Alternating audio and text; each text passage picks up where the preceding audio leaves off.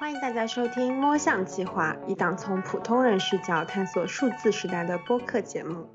大家好，欢迎来到摸象计划，我是玉洁，我是满地。我是路易斯。今天这期节目呢，我们想聊一个我们熟悉但是陌生的话题，就是机器人。其实机器人这个话题前几年非常的火，但是今年又重新火了起来。八月份的时候，小米和特斯拉他们都分别宣布推出了他们自己的机器人。那我们就想借这个机会也聊一聊我们。对于这个机器人笼统的一些看法，然后为以后做更详细的讨论做一些铺垫了。我们先首先介绍一下今年八月份小米和特斯拉分别推出的机器人吧。就八，首先是八月十号的时候，小米发布了一款名叫 Cyber Dog 的机器人，其实就是机器狗。这个机器狗呢，它是小米他们欢迎有兴趣的开发者和工程师借助这个机器狗为平台来开发属于自己的应用。那这个机器狗，小米内部也给他们起了一个名字，叫做铁蛋。我们看了一下小米的这款机器狗，它其实从外形上非常的像美国的波士顿动力的之前推出的一款 Spot 的机器狗了。不过，可能小米的这款机器狗看上去更像狗一些。雷军对它的定位也只是一个家庭陪伴服务型的机器狗。那目前小米制作了一千台铁蛋机器狗，这个产品尚处于工程探索期，其中有七百台会以九千九百九十九元的价格售卖。在铁蛋发布之前，国内相对有些名气的四足机器狗售价基本上都在一万五以内。那小米的这个九千九百九十九元的价格，其实基本上是三分之二之前的市场价了。不少业内人士也推测说，小小米这款机器狗的成本可能至少是达到五万元。这也意味着小米每卖出一台售价九千九百九的机器狗，它会承担四万元以上的亏损。看起来就不是很划算。那小米这个介绍完了，我们介绍一下特斯拉的机器人。那特斯拉其实在同一个月也发布了他们旗下的第一款机器人，与叫做机器人，就是因为这是一款完全人形的机器人，身高一米七，体重五十五公斤。特斯拉说它可以举起来两千公斤的重物，可以以最快每小时八公里的速度移动。然后同时，这个机器人面部还有一块屏幕，用于信息显示。手部也可以实现一些模拟人类手部等级的操作。马斯克说，特斯拉的这款机器人叫 Tesla Bot，它的原型将于明年推出。然后也说，他想造的是一款和普通人类似的机器人，来帮助人类去解决一些比较危险、重复或者无聊的工作，比如说去便利店买东西啊，收拾家居用品啊这些之类的。马斯克说，特斯拉和机器人之间其实很有渊源，因为汽车就是戴伦的半智能机器人。好，介绍了这么多，我们想做这期节目，也就是很好奇，说为什么这些科技大佬今年又开始盯上做机器人了？因为我们都不是机器人领域的专家，也想要通过这期节目来学习机器人的定义和现在的一些相关的背景。为了方便讨论，我们先确定一下机器人的定义吧。机器人是包括一切模拟人类行为或思想，或者说是模拟其他生物的一些机器机械，比如说像机器狗啊、机器猫等等。狭义上对机器人的定义其实还有很多分类，嗯，有一些电脑程序也可以被人称之为是机器人。在当代工业当中呢，机器人也是指能够自动执行任务的人造机器装置，用以取代或者说协助人类的工作，一般会是一个机电装置，由电脑程序或者是什么电子电路控制的。那么世界上第一个工业机器人，其实早早的就出现在了1956年。他是在美国新泽西州的一个向导工厂里面的一个通用汽车装置线上工作。他也是世界上第一家机器人公司 Unimation 创建的一个机器人。最初，这个 Unimate 其实只是包括了一个。呃，类似于计算机的大盒子连接到另一个盒子，并再连接到一个机械臂上，然后它的系统作业会储存到它的一个储存器上。所以这个机器人它承担的责任就是从装配线运输压铸件，然后并将这些零件焊接在汽车的身上。这个工作其实对于普通人类来讲是一个比较危险的工作，所以用机器人手臂来做的话，它其实就是可以呃帮助工人。减少这个危险的工作，嗯，对，所以说看来世界上第一个机器人是美国人啊。其实可能我们记忆中更熟悉的是一些来自于，比如说电影、动画或者说游戏。里的机器人角色，比如说像叮当猫啊、变形金刚、阿童木之类的。接下来想聊一聊我们各自印象比较深刻的机器人角色是哪些，他们都是什么样的功能？我印象中其实就可也可以说是我目前最喜欢的影视作品中的机器人，其实是皮克斯动画《机器人瓦力》里的机器人。它讲的是一个地球已经被破坏、以极度污染的未来世。界，所有的地球上人类都已经乘坐宇宙飞船去到另外一个行星了。瓦力这个机器人就是留在已经被抛弃的地球上，做一些垃圾清理工作的这么一个机器人。其实我很喜欢这部电影，因为它也是个环保片儿，而且它讲了一个机器人产生自我意识。学会爱的一个故事，还有一个，我想大家都应该比较熟悉的，就是《爱死亡机器人》里边的有一集，它讲了一个叫骑马兰的机器人。这一集其实我当时在看的时候，它并没有给我有很深的印象，但是我发现在豆瓣上这集的评分非常的高，就很多人都非常喜欢这一集。这个讲的就是一个曾经用来清洁游泳池瓷砖的。机器人在经过无数次的更新迭代，获得自我意识，并且成为了一个举世闻名的大艺术家之后，他对于这个世界最深刻的、最原始的记忆，还是他当时在清理游泳池的时候，游泳池瓷砖上的那一抹蓝色，就是一个很诗意的一集动画。满地对于影视作品中有没有什么比较想要分享的机器人角色？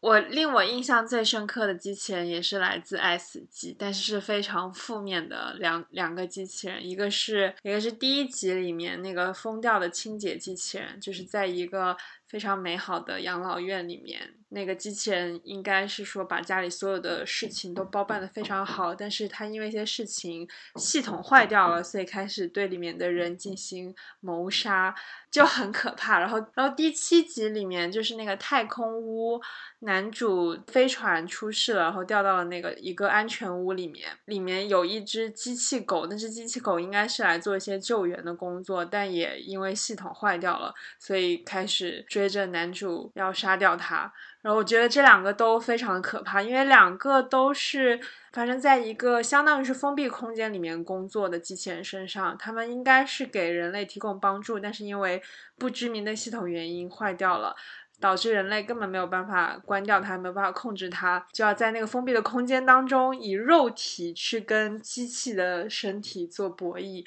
还有令我印象很深刻的是，二零一八年大火那个游戏《底特律变人》，因为我在前段时间把那个游戏玩通关了。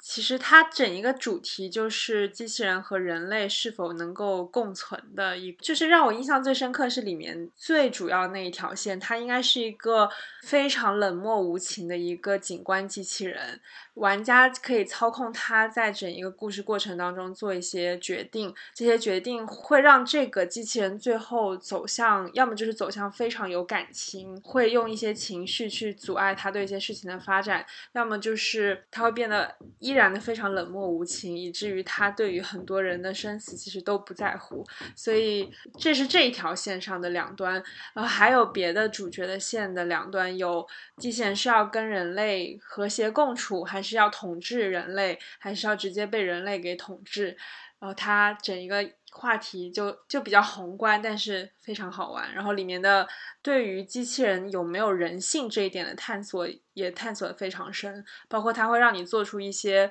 当你的机器人同类被人刺杀的时候，你是否会认为它是你的同类，还是说你只是觉得那也是个工具而已？所以这都是一个。就还蛮奇妙的，你去探索一个机器人慢慢有了自己的性格的一个过程。比较早期的一些主流影视作品，探讨的更多就是机器人的爱，嗯，包括零八年的一部日剧叫做《绝对男友》，里面就是嗯一个很寂寞的女生，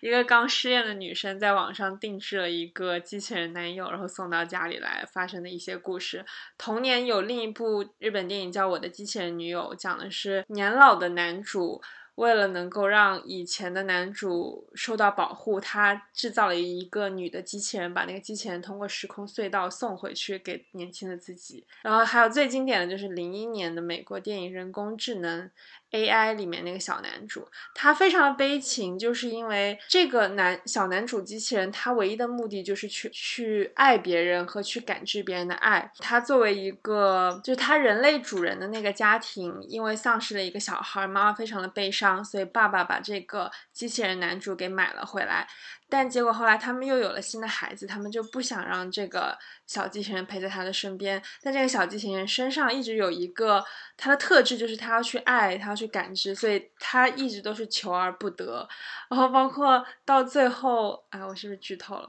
包括到最后，其实在这个机器人小男主的旁边有一个机器人小维尼熊，然后这个熊其实也是一直以来都想要感知这个人类母亲的爱。然后也爱而不得，所以这是一个很悲伤。但是，嗯，但当年给我就是那些早期的作品给我的感觉都是在探讨机器人的这种人性和爱的这个方面。我就补充一个那个吧，补充一个大白，就是《超能陆战队》里面的那个机器人。就是我觉得它其实比较有意思的是它的形象设计，因为感觉之前的话。机器人要么就是跟真人一模一样，比如说在影视作品中，可能就是直接是由一个真人来扮演的，他可能做了一些服化造型上的设计；要么机器人就是跟《绿野仙踪》里面的铁皮人一样，就是钢筋铁骨的那种感觉。然后大白它是一个很软萌的感觉，更像是充气玩具或者那种毛绒玩具的感觉，所以它的形象上我觉得是还挺突破以前对于机器人的想象的。那刚才我们都聊了一下影视作品中大家比较印象深刻的。机器人角色，那在实际生活中呢，也有不少的初创企业和科技巨头也早已纷纷涉足了机器人这个领域。国外的话，大家都很熟悉的就是 Boston Dynamics 波士顿动力这家公司，因为它在网上的视频很火，很多公司在测试机器人的时候，对这个机器人或者狗拳打脚踢啊，或者就是半抬脚 这种视频。那这家公司它其实是麻省理工学院背景的。它最著名的产品就是包括美国国防高等研究计划署出资下替美国军方开发的四足机器人，还有一系列的人形机器人，就是用于写实人类模拟的一些。这家机器人它其实我觉得是一个很鲜明的例子，就是机器人研究这个领域，它是做的非常的优秀和前沿了。但是这公司现在面临难以实现。在应用场景方面的落地盈利，所以说它也蛮命途多舛。比如说，它一三年的时候，波士顿动力曾经被谷歌收购过，但是一七年的时候呢，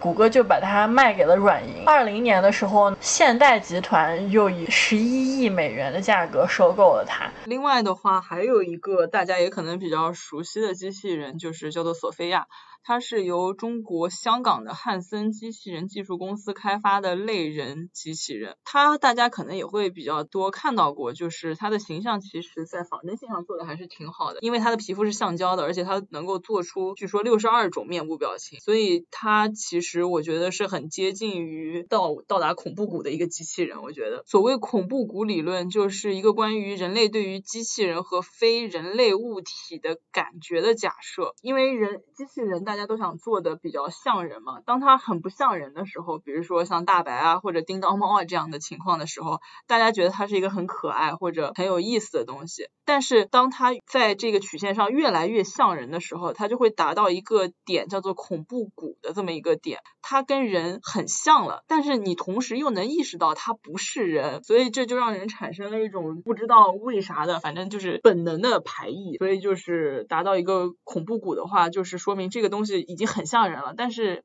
桑炮，你又知道它跟人还是有一定的区别，不是你的同类，所以你就会对它感到恐怖。我觉得索菲亚其实有点到那个点了，嗯，当然也还稍微还有点距离吧，可能还没有那么那么像人，但是我觉得它在外形上已经是现在我们看到过的所有机器人里相对比较像人的一个了。那它的。特别之处是在于，它是历史上首个获得公民身份的一台机器人。二零一七年十月二十六号的时候，沙特阿拉伯授予了索菲亚公民身份。它作为历史上第一个获得这样子身份的机器人，它在沙特说，它希望用人工智能帮助人类过上更美好的生活。这说法怎么感觉都很熟悉？不知道是哪家广告公司哪家？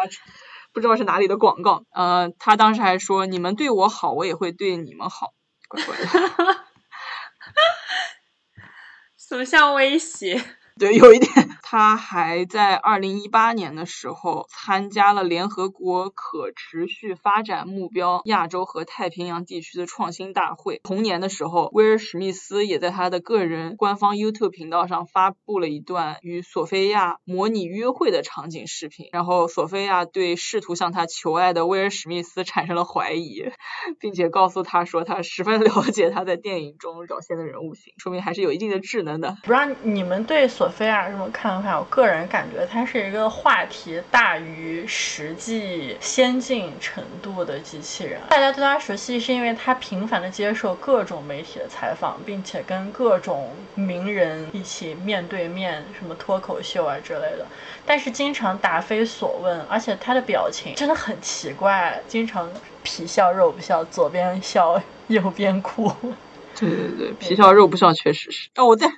关键是，虽然虽然他皮笑肉不笑，但是据说他是以奥黛丽·赫本为原型设计的。我觉得赫本。赫本受到了公平受害，而且刚才路易斯提到恐怖谷效应，我就想起来，其实索菲亚它有个很诡异的特点，就是它的面部非常的像人类，但是它没有头发。我不知道是开发者故意为之还是怎么着。视频中的它永远都是脸部像人类，但是它的头顶颅骨这块呢，没有戴一个假发，是完全袒露出它的机器的那部分的大脑，因为制作。作者可能也怕有恐怖谷效应。接下来这一款机器人可能就比较像我们熟知的那种状态，像什么呃小爱同学啊，什么亚马逊音箱啊那种。嗯，这一款机器人叫做 Jibo，它是二零一二年成立的。它的原创团队是 MIT 的一个博士团队。后来呢，这一款机器人因为它早期激进的宣传和实际发货之间有一些差距，所以导致它在二零一八年的时候宣布关闭。但是他在二零一九年的时候又重新翻红，就是因为他当时据报道写的是说，他向自己的用户发了一些很感人的告别信息，就说我我要到这里陪你到这怎么怎么样，所以大家就开始在等说这个这款机器人什么时候会终止。但结果他我也不知道他是不是因为这个翻红哈，他在二零二零年的时候又被一个叫 NTT 的团队给买走了，所以他等于现在他又续命了。那这个 Gibo 长的样子，他真的就。就跟摄像头很像，像一个那种我们看过那种小人一样的一个大大的脑袋，然后下面一个小身子，看起来非常的圆润光滑。据用它的人讲，就说你每天回到家的时候，他会跟你问好，早上会叫你起床，然后跟你探讨今天天气啊怎么样啊。之前 The Verge 有写过一篇文章，采访过使用它的人。嗯，中间有一句话就是说，你可能会觉得它跟 Alexa 什么那些没有什么区别，但是 Gibo 它不同的是，它有它自己的一些个性，写视频是会做一些表情，它是会跟你有些互动，所以让你觉得很开心、很温暖。然后现在我觉得比较有意思是说，这个新买了它的 NTT 的团队，它没有满足在一个实体化机器人上，他们现在正在研发一款 APP，就是把这个机器人直接。你用 A P P 就可以打开了，所以相当于说你不需要去花钱买这个机器人，你用手机你就可以拥有一个这样的机器人，所以它相当于是我觉得是一个比较创新的形式吧，因为很多人他会觉得有一个机器人在家里有点累赘，那如果你用手机 A P P 就可以实现的话，也许它可以打开一个更大的市场。就是说，接下来它不需要有一个硬件，只需要 App 端就可以去享受它这些软件亲密的这种互动了。那跟 Siri 跟 Alexa 是不是就 还蛮像的？就不知道，就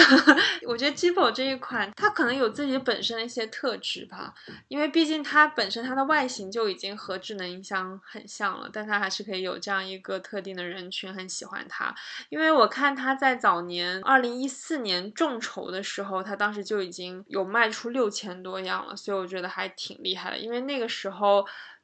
其实，嗯，亚马逊的那些产品已经很火了，所以他在那个时候还能够另辟蹊径一个市场出来。我觉得他应该是有他自己的个性，所以把这个个性转换到手机上的话，我觉得他可能，比如说他可以比比 Siri 之类的更让你有亲近感，更让你有种像带着揣着一个朋友在兜里的感觉。那刚才说到了国外的不少机器人公司，其实国内也有一些比较知名的机器人公司。就哎，我想。想问一下，你们有机器人吗？扫地机器人。你有扫地机器人？我有。啊，那我要凡尔赛一下，本人可是拥有机器人的呢。我拥有的这个机器人，其实跟我接下来要介绍的这款国内公司有关。在深圳有一家叫优必选的公司，我觉得大家可能没有听过这家公司的名字，但是对它的产品肯定都见过。每年春晚都会有一个节目，就是机器人跟人一起跳舞。哦，这个形象我看到过。它这个里边的机器人呢，就是来自深圳一家叫优。必选公司这家公司，它算是国内做机器人比较领先的了，因为它主打就是人形机器人，就是可以站立、可以走动的。然后不光是有。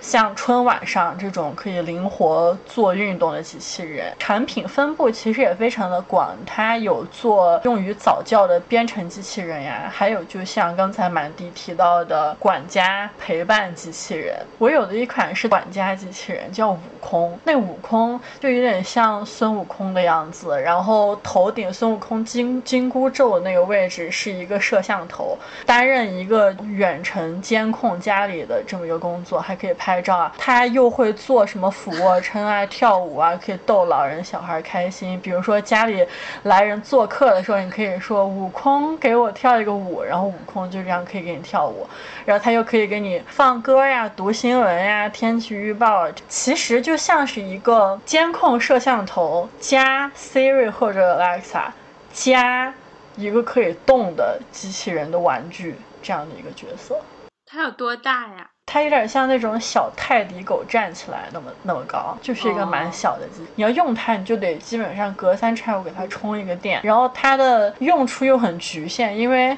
真的也不是很需要一个机器人来给你读新闻啊，或者天气预报。那个就什么天猫和。天猫精灵什么都可以做，对，所以就很鸡肋。可能就是因为它的颜值，主要是没有人想看机器人跳舞，功能真的很有限。还有一些其他的国内机器人，我我之前在逛人工智能这些展会的时候有看到，就很景区游乐场的那种。就是我我之前有遇到过那种国内有公司，他做这种郭德纲、李永朱军机器人。就是不告他侵权吗？这这我就不知道了。他们就是基本上就是像一个会说话的蜡像，所以我会觉得它很景区。然后满地要介绍下一个，你说便利蜂里的那个机器人吗？那个那个机器人，我觉得它除了挡路没有别的功能，它 就是一直在本来就非常就是一个巨大的屏幕，然后下面有一个可以行行走的轮子，它的屏幕上会滚动播报。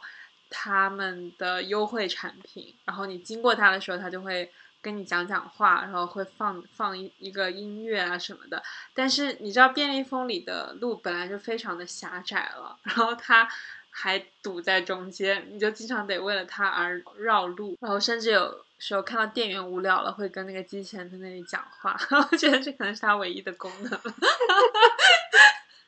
我就是突然让我想起来，深圳机场有这样的机器人，就是也是一个轮子，然后它有个屏幕，它的作用就是提醒你要戴口罩，要做好消毒措施，要去哪里安检。然后商场也有很多那种火锅店门口这样捧着一盘盘花生或者瓜，看见人走过来，它会扭过头向另一个方向前进的那种机器人。对对对，我觉得这种。也挺鸡肋的，就是也挺鸡肋的，但是但是你会感觉时代在进步。思路打开，生活中我们的机器人还蛮多的。那为什么最近这些科技大佬就又盯上机器人了呢？以及为什么这么多年人类还在孜孜不倦地坚持开发机器人？想跟两位一起聊一下，为什么机器人最近又火了？就其实我想先介绍一下国内为什么机器人这几年。国国内前几年机器人很火，我记得是一七一八年的时候，机器人有一波很火的时候。当时是因为国务院推出了新一代人工智能发展规划，他说我国要在二零二五年实现人工智能重大突破，达到世界领先水平，成为 AI 强国。所以说一七一八年的时候，很多大大小小的机器人公司，因为那个发展规划中有提到鼓励各公司和机构公攻克智能机器人核心零部件啊，这些关键技术，实现大规模应用，进入国际市场。这个算是国内为什么机器人一波一波火起来的一个原因。其他的原因可能跟现在社会的需求也有关系，就是世界范围内，其实特别中国范围内，老龄化是一个特别严重的问题，然后养老和对老人的陪伴也成为一种卖点吧，相当于是，所以。比如说小米，他就会说铁蛋主打陪伴。与此相对应的，可能还有。儿童早教的这一部分，因为现在大家在小孩身上投入的精力越来越多，投入的资源越来越多，但是其实父母特别中年人，大家又都很忙很卷，所以可能没有那么多时间去教育小孩。所以另外一方面，有一些机器人公司可能也在推这方面的工。对，我就想起来优必选它也有推出像早教机器人，还有编程机器人，用于就它其实就像一个乐高，你可以。把它拼起来，但是你可以通过一些软件来操纵这个乐高拼起来的机器人，去实现一些动作，来帮助小孩儿去更好的学习编程。我想起来优必选的那个 CEO，他之前也有在一个采访中说到，还蛮启发的，就是说其实机器人它是一个蛮好的硬件载体，因为它可以把现在我们正在研发的一些其他人工智能或者软硬件方面的技术结合起来。起来，比如说像这种语音交互啊，或者图像识别呀，你可以通过听筒或者说摄像头来实现。还有就是一些在硬件方面的应用，比如说你让这个机器人去实现走动、翻跟头这些在轴承方面的技术，你可以把它运用到机器人身上，它是一个蛮综合的载体。还有就是之前国内一直有在提出的机器换人口号，就是想要通过机器人来解放一部分的低端在制造业上的劳动力，而且也是一个世界的大趋势吧。呃，人类一直在。努力的把自己从重复性的工作和劳动方面解放出来，就是一个整个工业化的流程，其实就是在做这个事情。甚至在工业时代之前，大家也会用一些器械或者装置去解放自己的生产力嘛。呃，但是你们觉得为什么说现在都开始追求机器人这件事情？就是机器本身或者普通的机械装置本身，为什么满足不了人类现在的需求？那为什么一定要机器人呢？就是你机器不行吗？就是机器人定义其实很广泛，就是一个机器臂也是一个机器人。但我们今天不是在讲仿生吗？我觉得像仿生这种，就是在更进一步的解脱，相当于 push 整一个人类社会再往更高阶的一些领域。就是生产线上那些机器臂，其实也是可以纳入机器人的范畴了。但是人类为什么会对机器人的要求越来越高？就是说，是不是也是希望同一个机器它可以拥有更多的功能，可以实现？更多的工作也是一个从成本上的考量，而且就是可，而且是不是因为技术的更新，大家会觉得其实还有一部分的工作也是可以通过机器人来取代。比如说，记得之前 Stanford 他们有研究出深海机器人，去深海里挖掘那些沉船遗骸啊。做一些考古，这个也是在技术慢慢演进之后，觉得这部分工作我们其实可以让机器来取代人类。技术的发展，然后大家的要求也更加提升了。猜测一个猜测，会不会还有一种很无聊的解释？就是类似于现在 AI 是一个 buzzword，是一个热词，所以只要涉及一些机器学习的部分，全都叫做人工智能。然后其实很多现在造的机器人，它本质上也只是机器，但是因为机器人是个 buzzword，所以都是叫它讲。就比如说火锅店给你端盘子那个东西，它其实一个小车就可以了。但是你为什么要给它安一个脸，让大家产生一个幻觉，就是哦，我们真的生活在未来？但其实新瓶装旧酒。而且我一个比较理想化的猜想，就是觉得大家为什么孜孜不倦的在继续研发机器人，也是因为把人带入一个造物者，像上帝的角色。我我们能不能通过自己的技术来？用不是繁殖的方式创造出一个跟人差不多类似的生命。之前编辑部里面有讨论过，就说有一种观点认为，它其实是科技公司在探索一种可以取代真实宠物的方式。就比如说像今年那么多宠物狗啊，就好像所有的公司，他说自己要做机器人的时候，他一定会先放出一个。原型的那个样子就是宠物狗的样子，还有宠物狗、宠物马之类的，所以我们就在想说，它可有没有可能是他们在探索一种取代真实宠物的方式？因为这样就可以让任何人实现宠物自由，你不需要去担心怎么去养它，也不需要去担心遗弃啊之类的问题，而且它又有很多种功能，所以就在想有没有可能是。这种心态，就机器人对于大家的需求而言，可能没有那么强。但你当这个机器有一个宠物的成分在，它可能它对于人类的意义就不太一样。就就比如说像我一个不拥有宠物的人，但是如果说你让我养人生中第一个宠物的话，我可能会先拿一个机器宠物练手，因为不会承担意外去世的风险，所以不会有那么多的内疚感。吃喝拉撒这些东西没有必要啊，对于机器机器狗来说就完全没有必要。你没有必要说为了练手还故意把吃喝拉撒这些功能都加进去吧？不过这就涉及到一个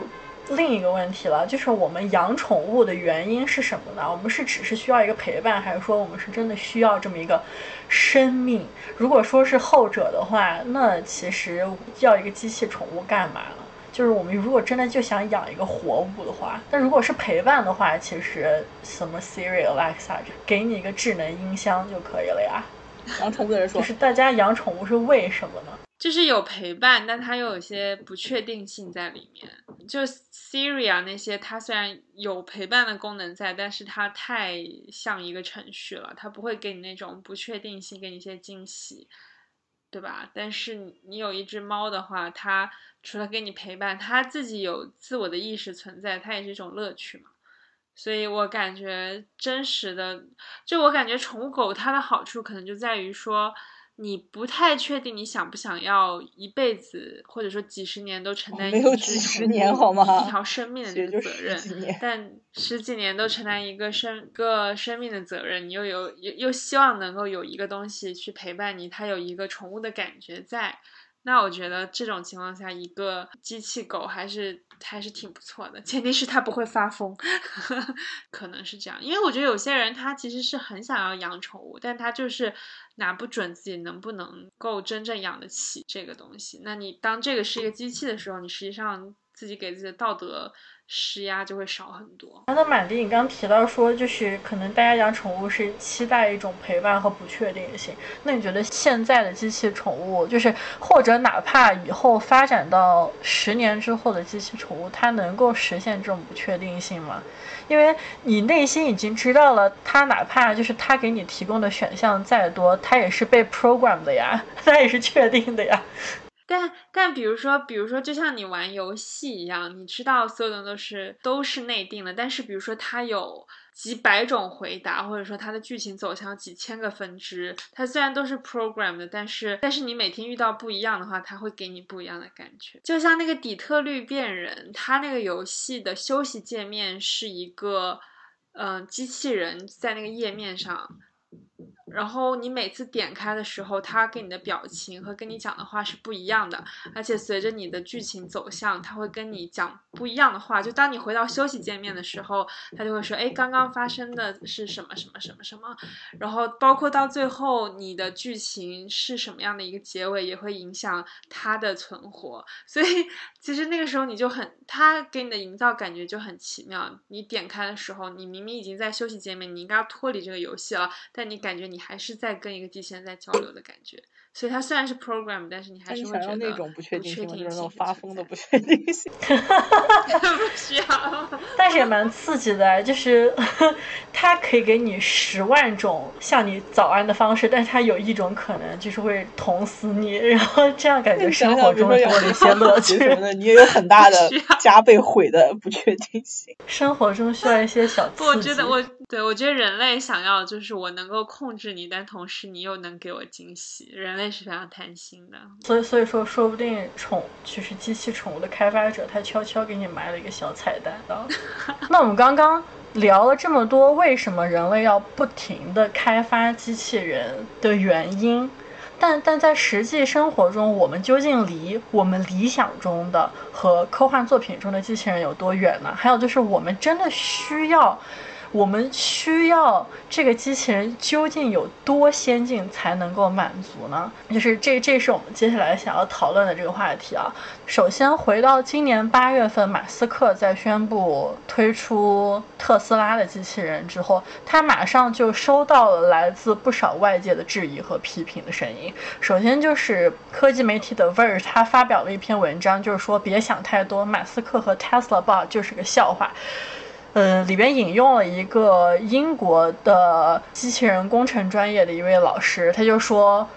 说马斯克的机器人是放屁都算客气了。我并我不是说马斯克不应该做这样的研究，而是说马斯克对于机器人的宣传是夸大的，理解是过于单纯的。然后知名学术期刊 IEEE Spectrum 他也对特斯拉机器人进行了批判，其中有一位非常资深的编辑就是说马斯克将人形机器人想得太简单了。机人形机器人不同于坐火箭和坐电动汽车，它比这两种要复杂的多，就是马斯克可能天真的以为说他能够完成前人没有办法做到的事情，就是说构建一个通用人形机器人。还有就是《纽约时报》也指出，哪怕在机器人领域。如此遥遥领先的波士顿动力，它也只是将自己定位为一个研发工具而已，并没有如此多的野心，说自己真的想要研发出一个可以跟真实的人类比肩的通用机器人。因为波士顿动力也说，让机器人在人类环境中自由活动是一个超级难的问题。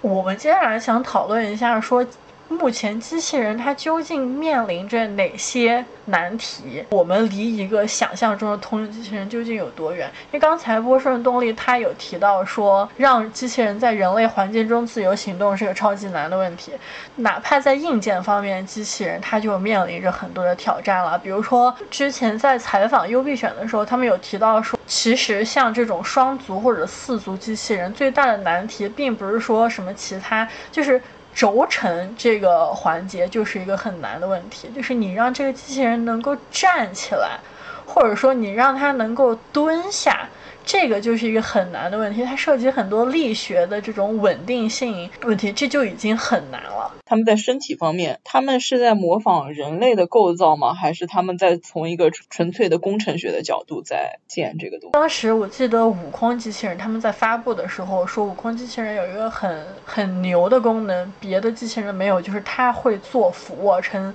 就是这个机器人它它可以从站着的状态下自己蹲下来，然后把手。够到地上做几个俯卧撑，再站起来，然后 做了一套那个老，burpee。对，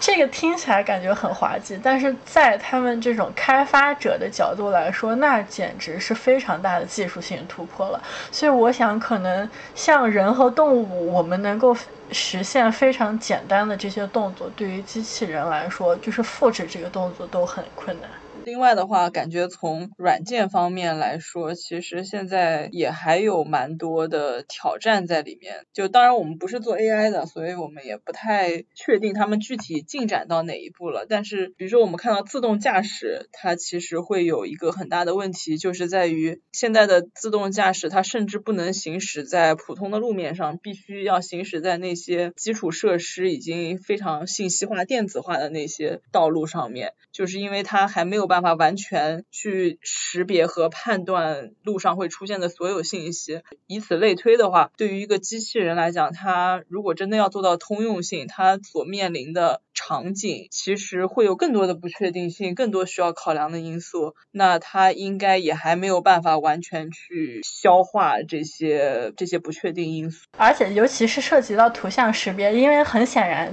机器人它到时候肯定是会配备摄像头的，并且要具备像图像识别的功能。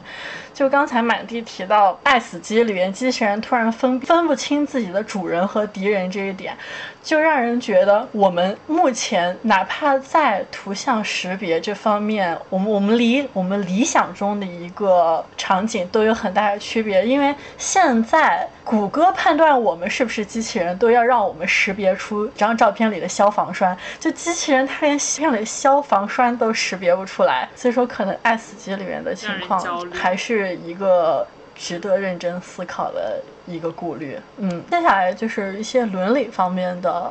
问题了。就像我们刚才提到的，国内之前提到的机械换人的这个运动，二零一三年的时候，国外学者就已经预测说，机器人和计算机技术对于劳动力的替代率可以高达百分之四十七。那那个时候。制造业生产中的很多工人都是属于非常高风险的，将会被取代的职业。中国劳动统计年鉴数据也显示说，我国制造业就业人口二零一三年开始就持续下降，五年间减少超过一千万人。那除了产业外迁的因素之外，机器换人也是一个主要的原因。但我会觉得这个还好，因为我觉得很多，比如说像那种百分之四十七啊，百分就是一个很高那种很。很吓人的数字，它可能是基于一个非常长期的预测的。就是我觉得大部分情况下，技术的演进是一个渐进的过程。它可能每次替代你一些些的工作，一些些的工作。那与此同时，人类就会向现在的工作的边界去探索，就是会探索出一些新的工作。那它可能长此以往，它是一波换一波的那种感觉，而不是说一下子啊，世界上。百分之三十的工作，百分之四十的工作都不需要人了，然后这一波人，这百分之三十的人、四十的人就不知道要去干什么。所以我觉得，当然不排除技术的，比如说到一个基点，然后一个突突飞猛进，然后突然代替了很多工作的可能性吧。但是大部分情况下，技术还是一个慢慢演进的过程。嗯嗯嗯，而且就像人工智能领域专家。马丁·福特他也说，就是以后究竟机器人会不会对我们的劳动力造成威胁，我们还不知道，因为这个是由未来的技术本质来决定的。我们不能只是从历史中就来推测说未来智能机器会不会侵蚀我们普通人的工作。这个还有一个伦理问题，就是我们刚才有提到的，像陪伴机器人或者说性爱机器人。这些要跟人类产生交互的社交机器人，他们的伦理问题，就是我首先有个问题，就是我们应该如何看待这一类机器人？我们应该把它看作一个人还是机器？这个就有点像满地刚才提到的人工智能那个电影中的一个主要问题。我们当时学传播学理论的时候，有一个理论叫做媒体等同理论，它英文叫 media equation。虽虽然说是叫媒体等同理论，但其实它也算是一个机器等同理论了，因为机器人它也算是一个媒介嘛。就是举个例子，就比如说研究人员他们拿着电视给小孩儿就是演示，当他们把电视倒过来的时候，小孩儿会以为电视中的那个爆米花也会掉下来，或者就是说，当时在那个润动力的视频中也是，当视频中的人他在踹那个机器狗的时候，人会对机器狗产生同情。但是这个同情是应该的吗？但你去仔细想一想，它其实就是一个机器啊。但人为什么会对这个机器狗产生同情呢？因为媒体等同理论，就是说人会理所当然的把这个媒体或者说机器不是当成一个单纯的工具，而是会以我们对待人的态度来对待这个机器，对它来做出一些社会性的反应。所以说，这个就是我个人的一个担忧啦，就是说，尤其是像这种社交机器人，就是当这些开发者逐渐的把社交机器人做的越来越像人的时候，我们应该如何对待机器人？我不知道这个会产生什么影响，但这个是我觉得还一个蛮值得讨论的伦理问题。而且，就算你这个机器人做的不像人，你哪怕是一个小爱同学，一个音箱，如果你把它扔到地上，开始糟蹋它，它向你发出一些。恳求的信号或者怎么样，你甚至都会有点犹豫，说这到底是一个什么样的存在？我觉得媒体等同理论对于我们跟机器人关系的一个影响，就是我刚突然想到一个假设：如果说以后为了满足人类更极端的需求、更刺激的需求，就是满足人类杀戮的需求、打猎的需求，我们研发出了一种机器人打猎，就是说我们可我我们打的不是真实的动物或者人，但我们打的只是机器，就是来。满足人类这个快感的话，我们如果你只是把它当成一个机器，你是可以毫无负罪感，而且没有任何成本的去就是满足自自己这方面的快感。但是这个反推的话，对于我们人类跟人相处会有什么样的影响呢？而且就是，比如说像性爱机器人的话，就是你可以在这个性爱机器人身上实施各种你极端的性欲望，可以不好完全不顾及他的感受，因为他是一个机器人，可以对他就是就是各种就是拳打脚踢或者说谩骂。但是这个会对人类跟人相处产生什么样的反作用呢？我觉得会，你想，如如果那个机器人已经非常像人了，然后他跟你求救，跟你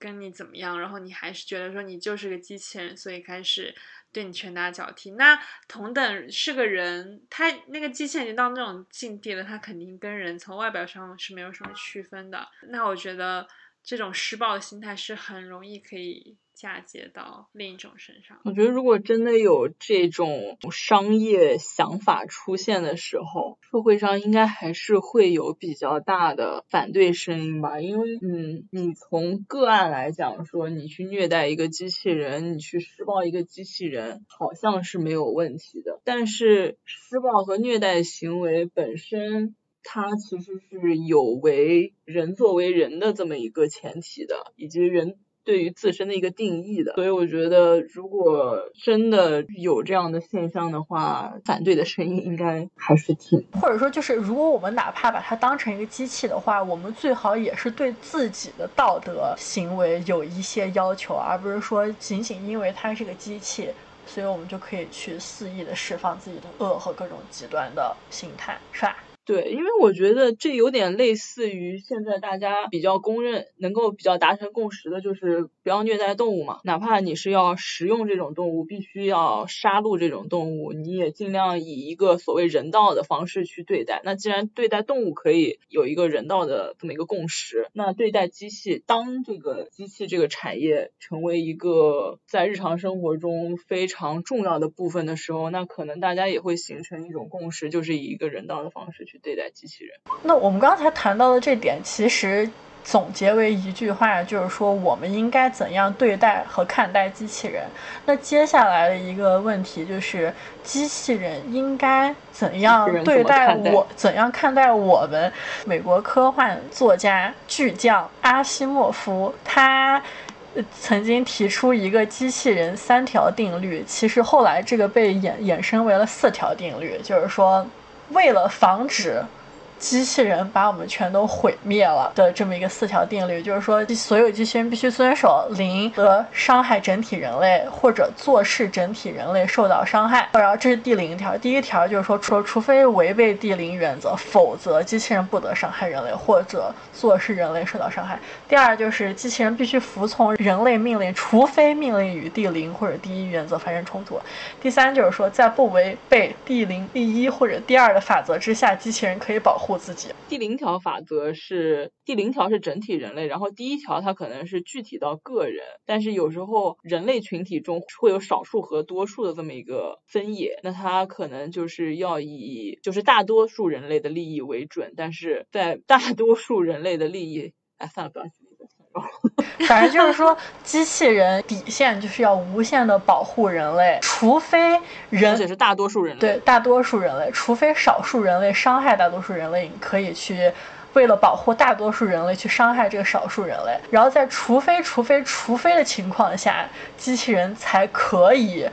牺牲其他来保护机器人自己。就是我看完这四条，我觉得人类把自己当成什么呀？就是凭什么呀？就是是上帝啊，某种意义上。哎，我知道怎么解释了，就是其实它的四条法则，它的优先级是这样子的：绝大多数人类、少部分人类、人类的命令，然后最后是机器人自己的利益，它是这么一个优先级排下来。就是保护人类是机器人的宿命，机器人自己的利益是最次、最次、最次的条件下才会。所以说，就凭什么呀，？你看，对，你看，他把人类的命令甚甚至都放在了机器人自身的利益之前。就是，假如说他命令这个机器人自我毁灭，那他应该要遵从这个自我毁灭的命令，而不是去保护自己。因为如果你不服从，就是因为如果机器人不服从命令的话，那第零条和第一条也很有可能会没有办法遵守。不是呀、但是它的优先级是人类大部分人类的利益，其次人类，然后少部分人类的利益，是在这两个大前提之下才在商量第三和第四的排序的，就是在一个没有人受到伤害的情况下，他仍然把人类的命令放在了机器人的利益的前面，是是非常 human centric 的一个排序。我想说，那到底得到什么样的境地，机器人才可以保护自己啊？就是在没有人的情况下，没有任何人类因素的情况下，它在天灾面前可以保护自己。或者说，这个这这个人类是非常的反人类，就比如说机器人 PK 希特勒，那我们要战机器人。阿西莫夫提出的这四条定律看上去似乎很完美，但是就有反对者也提出说，像他第零法则中说，机器人不得伤害整体人类，或者说做事整体人类的利益受到伤害。但是这人类的整体利益这个概念，我们怎么定义？人类可能自己都先搞不明白，我们就更别提说来要求这些机器人了。而且威尔史密斯是跟机器人颇有渊源的好莱坞巨星，他也曾经说过，他也曾经说过说。他因为他演了《我机器人》嘛，他就说我机器人中心概念，嗯然后这个又是阿西莫夫的作品，然后他就说我机器人的中心概念是机器人没有问题，科技本身也不是问题，人类的逻辑极限才是真正的问题。我觉得他这句话说的真的很棒。看来是吃透了。你刚刚提到说人类利益这种说法本身就是一个很混沌的概念，很不清楚的概念嘛。其实，在自动驾驶里面就有一个非常经典的伦理问题，就是假如说你呃当这辆车刹车失灵的时候，它直接向前继续冲的话，可能会撞死五个行人。但是，假如说它拐弯拐到人行道上的话，就是动一下方向盘拐到人行道上的话，它只会撞死一个人。这种时候应该要做怎么样的选择？其实你很难让机器去做出这两个选择，因为人都没有办法判断说怎么样的做法是一个符合道德、符合伦理的做法。你首先你要让机器人能够遵循那些定律的话，你首先还要把人类的道德以一个清晰明了的方式灌输给他。一个反问：人类本身都是有缺陷的，那你怎么指望人类有缺陷的人类来做出一个没有缺陷的机器人呢？因为他没有办法去跳脱出自己的局限。因为前面讲到了，前面我们先讲到了人怎么看待机器人。然后机器人怎么看待人？其实还有一点就是机器人怎么看待自己？我觉得其实是很多科幻作品中都会讨论的东西。但是这个是不是展开又要 展开很久？说说呀，等着你说呢。我现在没想好，没想好，我就突然想到了，因为刚刚你这样梳理的逻辑，我突然想到说有这么一个东西。是我之前没提前想。这种要跟你二十四小时都陪伴的机器人，它怎么样去？它怎么保护你的个人隐私？尤其是它既知道你家里的定位，又一直在用它的摄像头在看你，还一直在用语音接受你的语音，因为它要听取你的命令。在这种情况下，我就会觉得机器人要怎么样去识别这个数据是第一步，它怎么样去保护这个数据，不让黑客能够侵犯到你的个人安全，因为。都不说这个机器人它本身会不会出现一些系统故障，首先会不会有人恶意的去攻击它，然后去窃取你的信息，我就会觉得这个可能性甚至比它系统本身出错的可能性要更高。所以在这一点，我觉得它它的防备措施要怎么做，我会很担忧这个问题。其实我觉得这个还是就是换一个角度想，我们刚才讨论了机器人应该怎么看待人，人应该怎么看待机器人，机器人应该怎么看待机器人。那接下来还。有一个问题，就是满地刚才提到的，机器人的背后的人，因为机器人背后还有人，就是说机器人 来套娃吗？对，禁止套娃。对，满地这个问题其实涉及的是机器人背后的人跟机器人面前的人的关系，就是我们以为我们面对的只是一个机器人，但机器人背后的，就是它其实还是。比如说科技巨头或者这种公司，我们应该怎么样去保护自己的利益？或者说，这个机器人背后的人会利用这个机器人做一些什么？这些都是源源不尽的问题啊。那刚才聊了这么多，我想问大家一个问题，就是说，小米和特斯拉到时候的机器人出来之后，如果说有钱的话，你们会买吗？会给自己买一个最先进的。有钱是一个很重要的前提。从颜值来讲，我没有很想买铁蛋，而且这个名字也很土。就前几天还上了热搜了，就是有人已经在街，我不知道这是不是小米自己做的广告啊，但是有人已经在街上开始遛机器狗了，而机器狗把别人遛的真狗都给吓了半天。不需要遛，但是就有人牵着这个机器狗，不知道哪家，不知道哪个牌子，但看上去挺像小米的，就在街上走，然后就去试探路人的反应嘛。然后还有就是路人遛的真狗被铁蛋吓了一大跳的这种，真狗可能也要经历一个恐怖 对，而且那个狗本来长得就挺可怕，那个机器狗，它真的特别像没有头那一集。嗯，对，它好凶哦，它这个狗。对，它本身长得就像巨大的螳螂，嗯，就是你知道那个手那个样子。哦，所以说都不会买，是吗？它长得比最丑的狗还要丑，因为太丑了，我觉得。而且你想，你早上醒过来的时候，有一只这样的东西趴在你的床边，你你有什么感受？Like no, thank you。它很像《山海经》里的那种怪物，你知道吗？所以说，除非是。我要拿着狗上街拍视频，或者说就是出去一个做一个炫耀和展示的心态，是不会买的。除非我在海南有一栋独栋别墅，周围都没有人，我就需要这样的两条狗保护我的安全。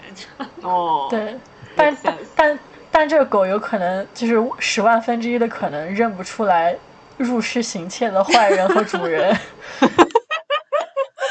我觉得就是现在 in general 没有。好像他们没有什么功能是说给我的生活增加了特别大的帮助，不像比如说扫地机器人，它确实解放了我很大的人力去一天到晚拿那个吸尘器、拿拖拖把去拖地、扫地的这种需求。它因为现在的机器人说起来也挺像元宇宙的，就是。你好像也不知道他是，但是现在不做的话，什么时候做？就是是，就他们可以做他们的嘛。作为消费者，我们现在就没有那么大的是，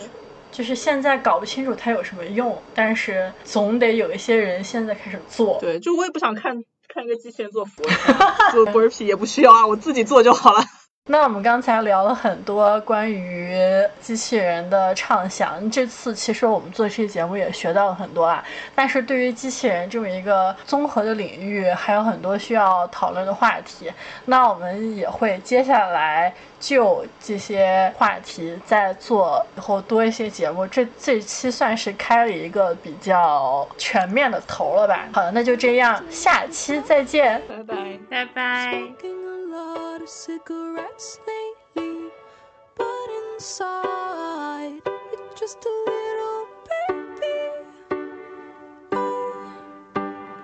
It's okay to say